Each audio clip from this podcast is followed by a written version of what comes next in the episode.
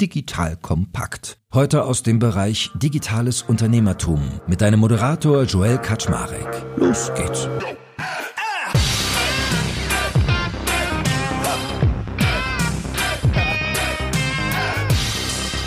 Hallo Leute, mein Name ist Joe Eckert Schmarek. Ich bin der Geschäftsführer von Digital Compact und heute geht es um harte Zahlen und harte Fakten, denn ich habe mir mal wieder ein spannendes Unternehmen zur Brust genommen, das ich gerne besser verstehen möchte. Wo ist es hergekommen, wo geht es hin und wie funktioniert eigentlich das Geschäftsmodell dahinter? Und das ist heute Statista. Habt ihr bestimmt alle schon mal gesehen, gehört, gelesen, konsumiert. Entweder habt ihr selbst dort schon mal Statistiken ja, nachgelesen oder recherchiert oder aber ihr habt Zitate in eurer Sportzeitung des Vertrauens gefunden oder in Gesundheitsmagazinen oder oder oder. Und ich bin mal neugierig, wie machen die Kollegen und Kolleginnen das eigentlich, dass man darauf ein Geschäft aufbaut. Weil per se klingen ja Statistiken erstmal träge, trocken, langweilig und ein bisschen bürokratisch. Aber ich finde, wenn man das auf dem Level macht, in der Skalierung und dann wirkliches Modell hinterbaut, bin ich doch mal neugierig, wie das eigentlich aussieht. Also ich glaube, uns erwartet dort einiges Spannende heute. Und wenn ich sage uns, ich bin natürlich nicht alleine hier, sondern ich habe als Gast den lieben Hubert Jakob. Hubert ist COO bei Statista und ich kann euch raten, nach hinten raus, es wird spannend, denn die Jungs und Mädels fallen auch gerade an ihrem IPO. Also, lieber Hubert, es gibt, glaube ich, vieles vieles zu besprechen. Erstmal schön, dass du da bist. Moin, moin. Vielen Dank, dass ich da sein darf und vielen Dank für die schöne Einleitung. Bin ja gar nicht gewohnt. Ja, guck mal, ey. Sonst, ne, wenn man immer nur Zahlen liest hier.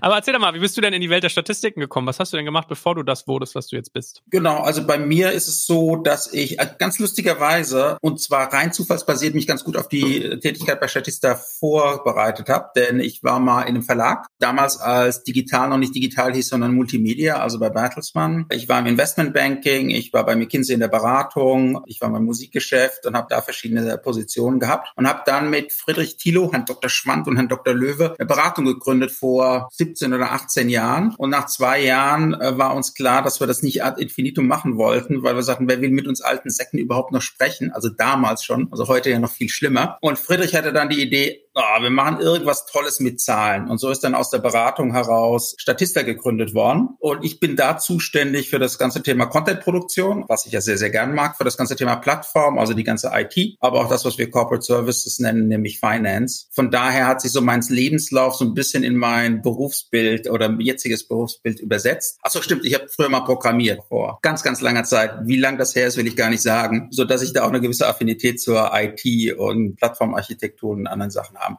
Also das hat sich irgendwie ganz gut gefügt, ohne dass wir es geplant hätten oder dass ich es geplant hätte. Mein beruflicher Hintergrund spiegelt sich jetzt ganz gut in dem, was ich jetzt hier mache bei Statista.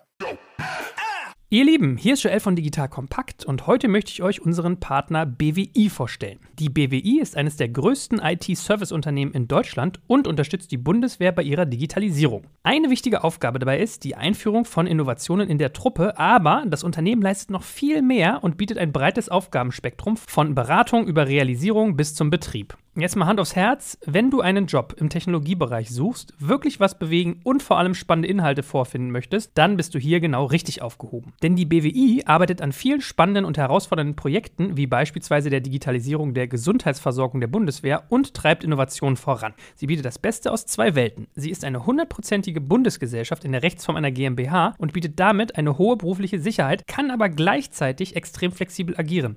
Und ganz ehrlich, Sven Weizenegger aus unserem Hackers-Podcast ist einer der coolsten Socken, die ich kenne und gleichzeitig extrem talentiert. So jemand geht nicht ohne Grund zu einem Unternehmen wie der BWI. Wenn das für dich also auch interessant ist, dann schau dir die BWI jetzt einfach mal selbst an. Ich habe dir unter digitalkompakt.de slash BWI eine Weiterleitung eingerichtet. Und natürlich verlinke ich das auch in den Shownotes und alle Sponsoren findest du immer auch auf unserer Sponsorenseite unter digitalkompakt.de slash Sponsoren.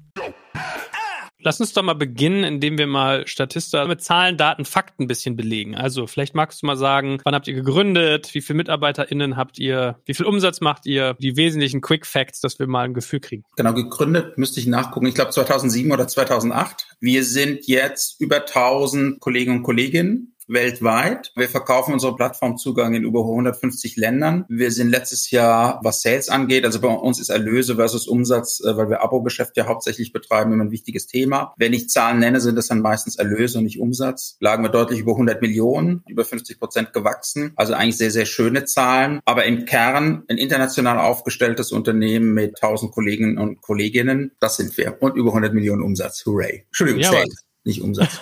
Also auch crazy. Also ich staune ja eigentlich, was ihr aus diesem Modell noch rausgeholt habt, weil ich hätte immer so gedacht, ah, Statistiken, was kann man da schon machen? Und deswegen war ich eigentlich mal neugierig, euch besser kennenzulernen. Und magst du mal dem geneigten Hörer und der geneigten Hörerin erklären, was eigentlich genau euer Geschäftsmodell ist? Also wenn du sagst, das meiste sind Abo-Umsätze, wie genau verdient ihr Geld? Das heißt, wie charge ihr eigentlich eure Kunden und wer sind vor allem auch eure Kunden? Unsere Geschäftsfelder sind im Wesentlichen drei. Das ist einmal tatsächlich die Plattform selber. Also wenn man heute auf statista.com geht oder statista.de und will einen Zugang haben, dann kauft man diesen Zugang. Das ist ein Jahresabo in der Regel. Und das ist unser größtes Geschäftsmodell und auch Geschäftsfeld. Das zweite Geschäftsfeld, was wir haben, ist, wir nennen das Label oder Siegelumsätze. Das mag dem einen oder der anderen auch schon mal begegnet sein. Äh, beste Arbeitgeber, beste Anwaltskanzleien, beste Beratung etc.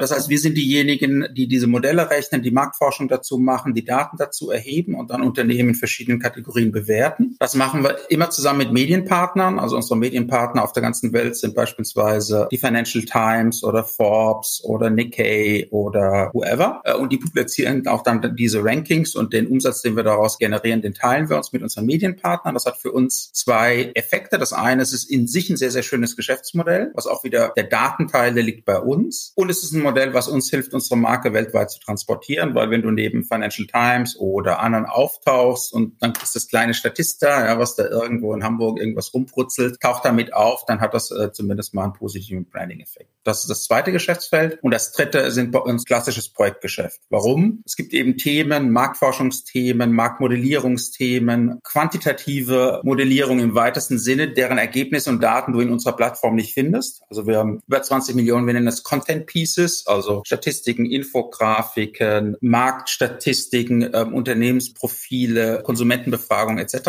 Aber genau das, was man manchmal dann, genau das, was man sucht, hat man eben nicht. Und da kann man uns dann auffragen, das modellieren wir dann à la carte und das ist unser Projektgeschäft. Also drei große Geschäftsfelder. Das größte ist der Zugang zur Datenbank und ich glaube, wir werden, wenn wir jetzt weitersprechen, hauptsächlich darüber sprechen. Es ist das Siegelgeschäft mit unseren internationalen Medienpartnern das ist das Projektgeschäft. Das ist auch die Reihenfolge der Größe. Kommt jetzt nicht völlig überraschend, die Reihenfolge. genau, kommt nicht total überraschend. Und da sind wir auch ganz happy, weil Abo-Produkte sind ja einer der Gründe, warum Friedrich Thiele und ich uns so ein bisschen vom Beratungsgeschäft, also vom Projektgeschäft verabschiedet haben, weil Abo hat ja irgendwie was Nettes, ja. Da schläft man deutlich ruhiger als Geschäftsführer, das kann ich bestätigen. Wie teuer ist ein Zugang? Das ist unterschiedlich. Wir haben einen äh, Zugang Light, der sich dann ausschließlich auf die Statistiken selber fokussiert, zwischen 400 und 500 Euro im Jahr. Und unser Flagship-Account, also das, was wir am liebsten verkaufen und was Zugang zu allen Daten, also auch den Unternehmensprofilen, den gesamten Marktmodellen und den Konsumentenbefragungen, das ist der Corporate Account und der liegt im Moment im Schnitt 9000 Euro im Jahr. Ja, das macht ja schon Spaß. Da kann man ja mit arbeiten. Das macht Spaß und vor allem skaliert auch nach oben. Also wir haben auch große Kunden wie Google oder Volkswagen oder andere, die dann über IP-Freischaltung alle Mitarbeiter im Unternehmen äh, freischalten lassen. Dann kostet es ein bisschen mehr als 9000 Euro, wenn man 500.000 Mitarbeiter weltweit freischalten lässt. Wir freuen uns darüber. Je mehr Leute das nutzen, umso mehr wird es dann auch im Unternehmen genutzt und gewertschätzt etc.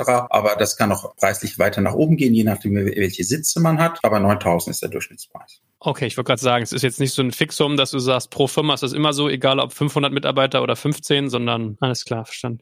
Was mich immer beschäftigt hat, wenn ich mich mit euch auseinandergesetzt habe, ist, wo kriegt ihr denn eigentlich die Zahlen und Fakten her, die Statistiken? Also zapft ihr öffentliche Daten an, erhebt ihr selbst welche? Wie geht ihr davor? Im Groben wieder drei Buckets. Ja, die ganze Welt ist immer ein Dreiklang. Der erste Bucket ist, und der schrumpft anteilsmäßig immer mehr, sind tatsächlich frei verfügbare Daten. Die Weltbank, die OECD, irgendwelche Institute oder irgendwelche Vereine und Verbände publizieren wirklich sehr, sehr interessante Sachen. Da haben wir eine sehr große Redaktion, die nichts anderes macht, als bei diesen Datenquellen zu gucken, zu kuratieren, auszuwählen etc. Aber die sind im Wesentlichen frei zugänglich und da ist unsere Leistung Sammeln, Verschlagworten, Qualitätskontrolle etc. Der zweite Bucket ist, dass wir mit äh, vielen Content-Lieferanten exklusive Liefervereinbarungen haben, wo wir tatsächlich auch Geld zahlen, wo die uns Daten in bestimmten Umfängen zur Verfügung stellen. Das kann auch zum Beispiel eine Datenfirma wie Nielsen sein, die uns natürlich nicht alle Daten zur Verfügung stellt, weil das ist deren Kerngeschäft, aber Teile davon, für die wir dann zahlen. Das ist der zweite Bucket. Und der dritte Bucket, der immer stärker und immer größer wird, ist äh, selbst modellierte oder selbst erhobene Daten. Also um ein Beispiel zu nennen, ich habe vorhin von Konsumentenbefragungen gesprochen. Wir werden ab diesem Jahr 2022 genau im Jahr zwei Millionen Konsumenten weltweit befragen Das machen wir selber, beziehungsweise mit unseren Dienstleistern. Es ist aber unsere Datenbank, unsere Befragung, unsere Ergebnisse. Unique Inhalte, die es dann auch nur bei uns gibt. Das gleiche gilt für unsere Marktmodelle. Das heißt, dieser Anteil der selber gebauten, modellierten und oder erhobenen Daten, da investieren wir, weil wir halt auch einfach Lücken sehen, also neue, schnell wachsende Märkte, keine Ahnung, für Quantum Computing oder keine Ahnung was. Die sind manchmal, wenn man sich die Prognosen der Kollegen anguckt, das oszilliert sehr stark. Deswegen bauen wir da unsere eigenen Modelle und publizieren die dann auch. Bei Konsumentenbefragungen, Einstellen zu Marken und Märkten und Produkten, das sind halt Fragen oder beziehungsweise Antworten, die wir sonst so nicht finden. Deswegen stellen wir sie selber. Also dieser dritte Teil, da investieren wir sehr stark. Heißt aber nicht, dass Teil eins und zwei für uns weniger wichtig werden. Das wäre nur von der Anzahl, wenn die relativ ein bisschen weniger. Wird aber äh, immer Teil von unserem Kerngeschäft bleiben. Es gibt ja diesen schönen Spruch auch, äh, glaube keiner Statistik, die du nicht selbst gefälscht hast. Also Thema Datenqualität muss ja bei euch eigentlich ein riesiges Thema sein. Wie geht ihr davor, dass ihr das sicherstellt, dass ihr auf qualitativ hochwertigen Daten sitzt? Weil du gerade meinst Vereine, also manchmal kannst du ja gar nicht kontrollieren, wie sie erhoben wurden, weil du sie entweder kaufst oder frei verfügbar ziehst. Habt ihr da irgendwie eine eigene Abteilung? Wie muss ich mir das bei euch vorstellen? Also wir haben über 400 Leute, die nichts anderes machen als Daten sammeln, kuratieren, die Quellen analysieren, Qualität checken, gegenchecken und so weiter. Deswegen sind alle Content Pieces bei uns auf der Plattform dann auch äh, mit Quellenangaben, die nachvollziehbar sind, hinterlegt etc. Kuratierung ist ein schönes Wort für schlaue und erfahrene Menschen kümmern sich darum, dass kein Scheiß auf der Plattform ist. Das heißt, das ist eine redaktionelle oder eine Data Management Aufgabe, die wir nicht Algorithmen überlassen können und wollen. Und das ist auch Teil unseres Geschäftsmodells. Ja, bei hochverlässlichen Quellen überlegen wir auch, wie wir Zugänge und Schnittstelle automatisiert hinbekommen, um auch bei uns die Effizienz zu steigern. Aber gerade weil du sagst, es gibt manchmal Quellen, von denen man nicht genau weiß, sind die jetzt verlässlich, wie wurden diese Daten erhoben, welche Qualitätsstandards etc. Und im Zweifel entscheiden dann unsere Datenspezialisten, diese Quelle oder diese spezielle Statistik oder diesen Datenpunkt eben nicht zu publizieren, weil es nicht nachvollziehbar ist, wo das herkommt. Also das heißt, menschliche Kuratierung bei allen wunderbaren AI-Algorithmen, neuronalen Netzen und was auch immer, spielt bei uns eine große, große Rolle und wird es auch immer, bis ich in Rente wird es bei uns noch eine große Rolle spielen. Ja. ja, weil ich meine, gerade bei Umfragen ist es ja so ein Ding, je nachdem, wie man Fragen formuliert oder welches Interesse man hat. Also du kannst ja unterschiedliche Akteure haben, die beide dieselbe Umfrage stellen und je nachdem, wen sie das fragen, du hast ja so viele Ebenen, auf denen du Schindluder treiben kannst. Also entweder du stellst die Fragen auf eine bestimmte Art oder du wählst die Zielgruppe so aus, dass du favorisierst das bestimmte Antworten kommen und, und, und. Das stelle ich mir gar nicht so trivial vor. Das heißt, bei manchen Sachen wäre ich an eurer Stelle geneigt, das am liebsten immer selber zu machen, weil dann weiß ich halt, was ich gefragt habe und wen und habe Genau, safe. auch das gibt's grundsätzlich und im Speziellen. Grundsätzlich ist es so, unsere Positionierung und unser Anspruch ist, dass wir diese Daten deskriptiv zur Verfügung stellen. Das ganze Thema Interpretation unseren Klienten äh, überlassen. Also wir sind nicht McKinsey, wir sind nicht BCG, wir sind nicht Goldman Sachs, sondern wir sagen, es gibt diesen Single Point of Contact, wo du idealerweise alles findest an Daten, die du brauchst für deine PowerPoint Präsentation, für dein Marktmodell, für deine was auch immer Schätzung, die du machst. Aber wie du diese Daten interpretierst und in Zusammenhang stellst, das machst bitte du, lieber Klient. Das ist nicht unsere Aufgabe. Das gesagt, jetzt zu deinem Punkt. Das ist so. Und ich glaube, es wäre unredlich zu sagen, dass es dieses Thema Bias in den Daten, je nachdem Quelle und alles das, was du gesagt hast, dass es das nicht gibt. Wie versuchen wir das zu lösen? Wir versuchen es dadurch zu lösen, im Grunde zwei Sachen. Das erste, was ich schon gesagt habe, die Quellen müssen halt extrem vertrauenswürdig und gut sein. Und gerade in Märkten, Themen, Fragestellungen, die sehr jung sind, sehr volatil, wo es noch keine established truth gibt, versuchen wir dann eben von verschiedenen Anbietern verschiedene Sichten auf die Daten zu gewährleisten. Wir finden das gut, weil gibt es einfach verschiedene Sichten auf diese Welt oder auf dieses Thema. Es ist aber auch dann wiederum die Arbeit des Klienten dann zu sagen, okay, ich bilde dann daraus den Durchschnitt oder ich entscheide mich dafür. Äh, unsere Aufgabe ist eher zu sagen, guck mal, das sind alles vertrauenswürdige Quellen, zieh deine eigenen Schlüsse. Aber die perfekte Lösung sowie den perfekten Datenpunkt, den gibt's in der Tat nicht. Also wir versuchen uns daran zu robben. Kommen wir nochmal zu der anderen Frage zurück, von der du meintest, dass sie so schwierig ist, nämlich wer euer Kunde ist. Also ich habe euch ja irgendwie lange Zeit so in der ganzen Verlagswelt wahrgenommen, vielleicht ein bisschen als Berufskrankheit auch. Also dass Verlage euch eingekauft haben, um irgendwie zu Artikeln spannende Statistiken aufbereiten zu können. Also weiß ich nicht, irgendwas mit Corona kommt und dann habt ihr eine Statistik über Impfraten oder über Krankenhausbelegungen außerhalb Coronas davor und danach, solche Geschichten.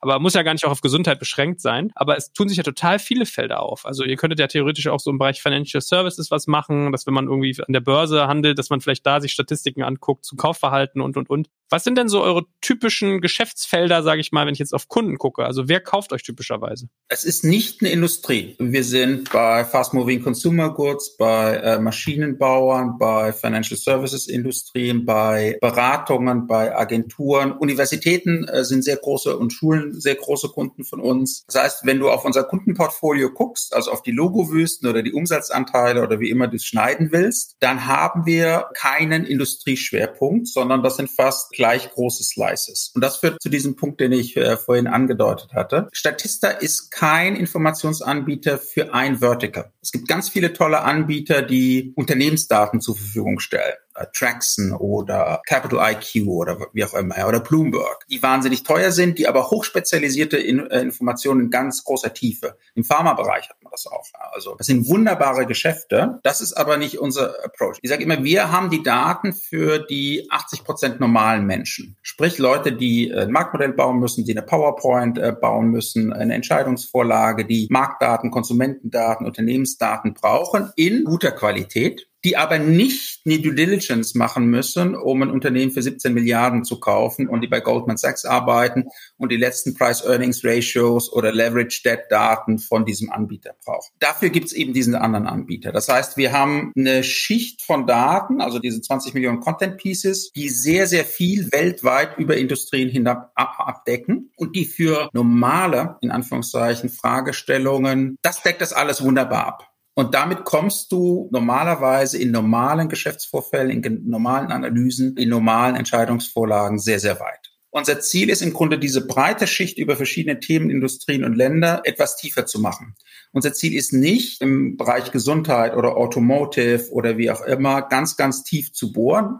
Und der Grund dafür ist, dass wir A, noch glauben, dass wir die nächsten 20 Jahre unendlich viel Wachstumspotenzial mit unserem Geschäftsmodell haben. So, never change a winning team. Und der andere Grund ist, dass da einfach teilweise schon ganz wirklich exzellente Wettbewerber sind, die in Plattformen, in Daten, in Kundenbeziehungen massiv viel Geld investiert haben. Und es ist sehr, sehr schwer da einzudringen. Wie gesagt, wir haben keinen Grund, weil unser Wachstumsmodell ist intakt. Kaufen oder, oder zusammenführen ist auch kein Thema? Make or buy ist immer ein Thema. Bei uns im Moment nicht. Oder wir sagen immer wieder Nein zum Thema buy. Einfach weil weil so sehr ich natürlich unsere Company und unser wunderbares Produkt liebe, wir haben noch so viele Baustellen oder positiv gesagt Weiterentwicklungspotenzial, dass wir uns darauf fokussieren wollen. Und jede Akquisition defokussiert ja erstmal wieder und braucht Managementkapazität, die wir an anderer Stelle zumindest mal die nächsten fünf, ich würde auch sagen die nächsten zehn Jahre besser allokieren können. Wir generieren auf unserer Plattform mehr Traffic als die zehn größten Wettbewerber zusammen. Warum? Wir haben diese offene Datenbank, diesen offenen Datenschatz für die Suchmaschinen. Wir generieren daraus unsere Leads und konvertieren diese Leads dann in zahlende Abos. Es wird noch wunderbarer funktionieren, wenn unsere Datenqualität noch weiter steigt und auch die Quantität und wenn wir die noch besser kuratieren, in Themen zusammenfassen, zugänglich machen, die Conversion steigern. Also da sind wir fast wie ein B2C-Geschäft. Und da haben wir noch so wahnsinnig viel zu tun. Das wird uns darauf erstmal fokussieren und nicht in diese Vertikalisierung gehen. Du hast ja eben auch mal KI erwähnt. Das ist natürlich ein spannender Punkt, gerade wenn man mit Daten arbeitet, wie viel man davon auch durch Computer verarbeiten und prozessieren lassen kann. Wie wichtig ist denn bei euch KI schon? Wie seid, seid, seid ihr eine KI-Firma? Wir setzen das äh, punktuell ein, also PDFs, ja, Reporte, die im weitesten Sinne von anderen Leuten publiziert werden. Da nutzen wir Mustererkennung, im weitesten Sinne neuronale Netze, um zu sagen, was sind die Inhalte dieser Reporte, wie viele Grafiken sind in diesen Reporten, etc. pp, um dann die Qualität äh, der Reporte für uns zu beurteilen und die dann den Menschen zu geben, und zwar schon vorgefiltert, die sich dann mit diesen Themen auseinandersetzen. Also das ist ein Beispiel für den Produktionsprozess und das ist im Moment auch unser Hauptfokus. Das ganze Thema im weitesten Sinne Recommendation äh, basierend auf Mustererkennung für unsere Kunden, die insbesondere die Plattform nutzen. Das ist etwas, was wir uns immer wieder angucken, aber gegeben, dass wir noch so viel in klassischer Datenmodellierung im Moment an Schätzen heben wollen und müssen, äh, schieben wir das immer so ein bisschen vor uns her.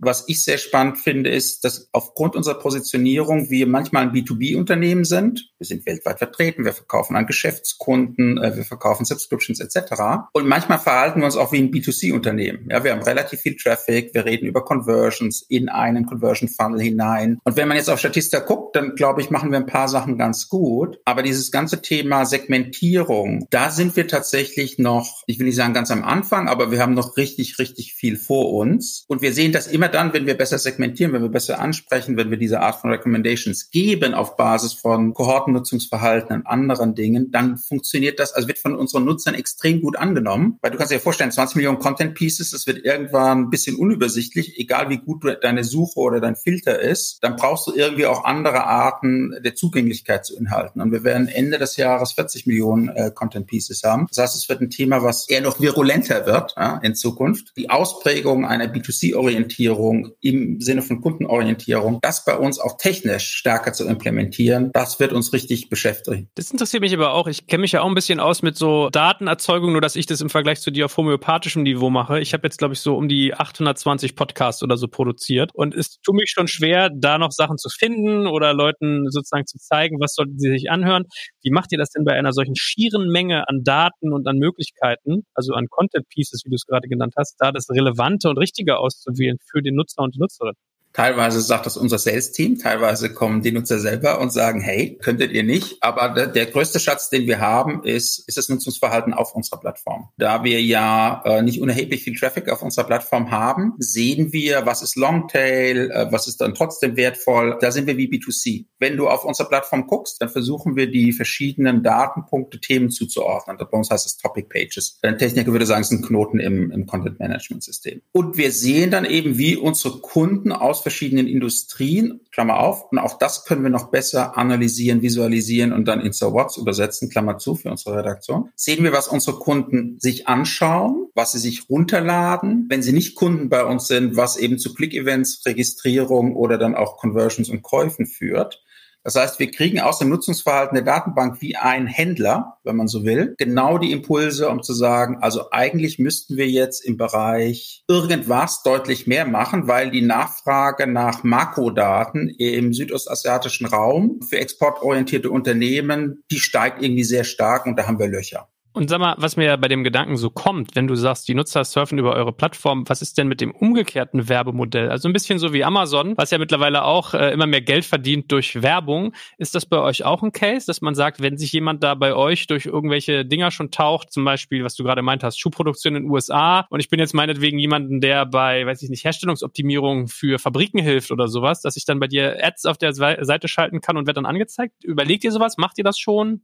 Wir machen das auf ganz kleinem Niveau, eher so für die BCGs und Ernst Youngs und so weiter dieser Welt. Das ist irgendwie ein Geschäftsmodell, was wir seit Anfang aller Zeiten mitschleppen. Also was wir nicht im Sinne von Targeted Advertising ausbauen. Werden wir auch nicht ausbauen. Das liegt einfach daran, es ist einfach nicht unser Geschäftsmodell. Bis hin zur Technik, Ad-Server und was man da alles für bräuchte. Aber der wichtigere Grund ist, dass es im Grunde die Conversion in das Abo-Produkt hinein kannibalisiert. Und das möchten wir einfach nicht. Gäbe es da einen Case und könnte man das noch aggressiver machen? Überhaupt keine Frage. Insbesondere, wenn wir vielleicht beim Traffic noch mal ein bisschen größer sind. Aber es ist im Moment bei uns nicht im Fokus, einfach weil wir in diesem Luxusproblem, und das ist tatsächlich ein Luxusproblem, das ich auch jeden Tag genieße, sind, dass wir äh, in unserem Kerngeschäft noch so schnell wachsen, dass wir uns erstmal darauf fokussieren müssen. Und jetzt machen wir mal gleich Blick in die Zukunft, aber vorher nochmal Reise zurück in die Vergangenheit. Wenn du jetzt mal überlegst, äh, als ihr 2007, 2008 gestartet seid, wie sah eure Firma damals aus und was habt ihr dann eigentlich für so Strukturen etabliert? Also wart ihr am Anfang so Studententruppe, die irgendwie hier SPSS am Laufen hatten, die ersten zehn Statistiken noch selber erhoben haben und dann auf einmal äh, kam so der große Schwall.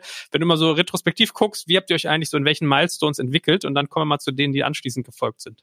Also ich glaube, es gab in den ersten fünf Jahren, wenn man so will, drei Phasen. Das eine war, und die war relativ kurz, was machen wir denn hier eigentlich? Friedrich ähm, hatte gesagt, ich will irgendwas mit Zahlen machen. Das erscheint mir eine gewisse Affinität zu existieren. Und es sollte am Anfang ein Modell sein, was ein bisschen entertainiger oder nicht boulevardesker, aber ein bisschen Glücksindex oder hatten wir uns da überlegt. Diese erste Phase des Suchens war, glaube ich, dann so ein Jahr und dann hat sich relativ schnell rauskristallisiert, wir wollen eigentlich Paid Content machen, sprich Abo für Zugang zu einer Datenbank verkaufen verkaufen. Dann gab es zwei Jahre, das war richtig hart. Du brauchst einfach Zeit. Wir hatten ja kein riesiges Team. Am Anfang waren wir zu dritt, dann waren wir irgendwie zu siebt, dann waren wir zu 15. So eine Datenbank muss ja irgendwie befüllt werden, damit sie werthaltig ist und auch verkauft werden kann. Und das war tatsächlich dann so, dass wir die Jahre zwei und drei sehr viel in die Daten investiert haben und sehr wenig verkauft haben. Also die Umsatzzeile oder die Saleszeile war horizontal. Also sie war nicht komplett flat, aber sie war hm, und uns damit Projektgeschäft und anderen Sachen über Wasser gehalten haben. Und dann so ab dem vierten Jahr, das ist die dritte Phase, hatte die Datenbank und das Produkt in Summe eine Qualität, was die Kunden dann auch wertgeschätzt haben. Und dann fing der eigentliche Wachstumspfad an. Dann kam noch USA dazu, das war unser erstes Auslandsbüro. Uh, USA hat sehr gut funktioniert von Anfang an. Und dann war es aber sehr stark im allerbesten Sinne gemeint more of the same. Also im Sinne von das Abo-Geschäft ausweiten, dass die Partnerschaften mit den Medienunternehmen ausweiten.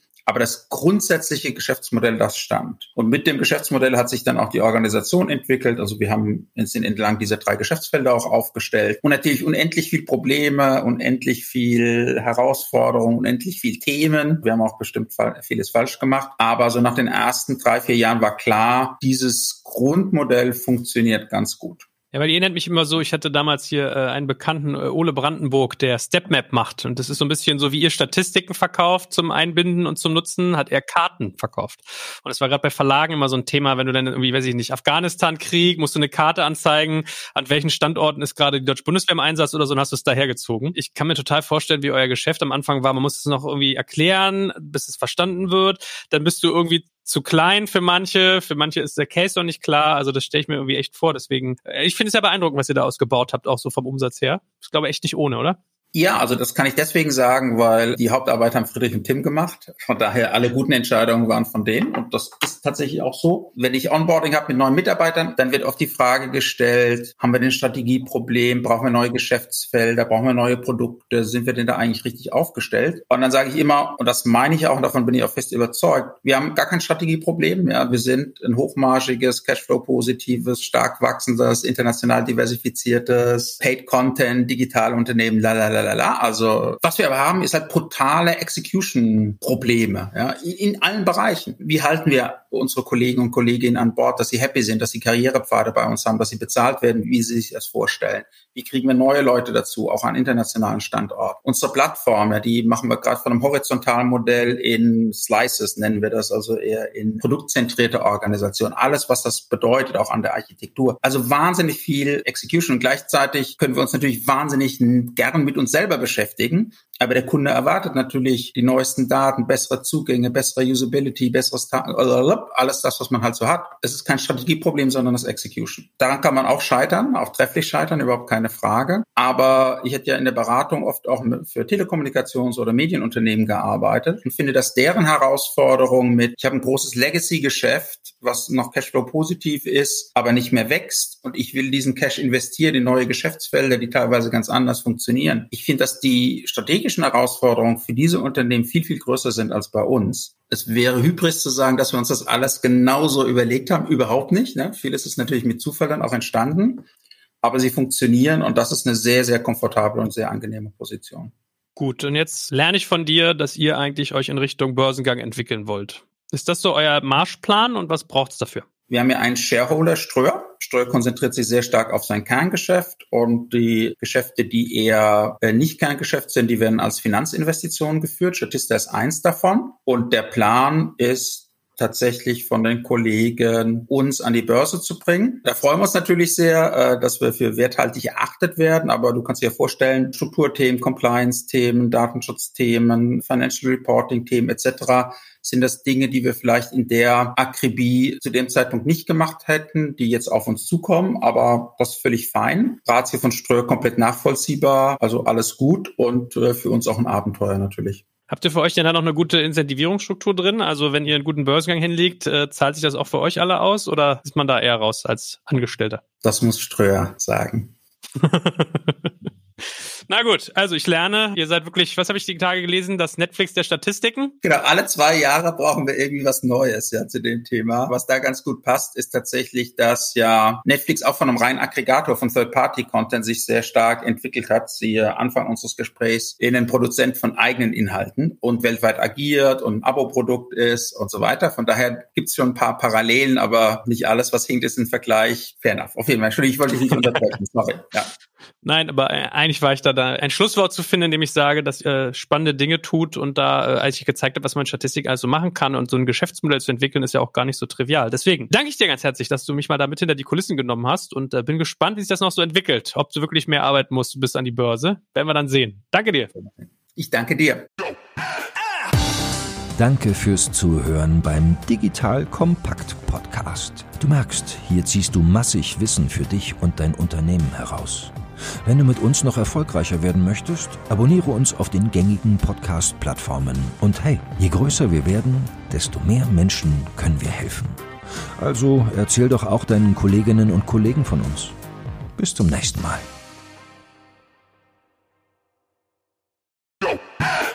Werbung Aufgepasst! Wenn du ein B2B-Unternehmen bist, möchtest du jetzt deine Sales Pipeline mit neuen B2B-Leads füllen und dafür empfehlen wir dir unseren Partner SalesViewer. SalesViewer lässt sich total einfach erklären. SalesViewer entschlüsselt nämlich Unternehmen, die deine Webseite besuchen und zeigt diese in Klarnamen an. Du und dein Team sehen also ganz genau, wer eure Webseite besucht und wofür sich diese potenziellen KundInnen interessieren. Und dann gibst du einfach Vollgas, denn du kannst diese Unternehmen dann ja zielgenau ansprechen und einfach zu neuen KundInnen machen. Im Marketing und Vertrieb ist das also eine Wahnsinnsunterstützung für die B2B-Lead-Generierung. Deshalb nutzen schon viele Marktführer wie Stepstone, Avato Systems, Spot5, Talon One oder die Vodafone-Tochter Grand Centric Und generieren damit täglich neue B2B-Leads. Und wenn das für dich interessant ist, dann teste SalesViewer doch einfach mal kostenlos. Alles, was du dafür wissen möchtest, findest du unter folgender Weiterleitung digitalkompakt.de slash salesviewer. Und wie immer verlinke ich dir das auch auf unserer Sponsorenseite unter digitalkompakt.de slash Sponsoren. Das war's mit dem Werbespot.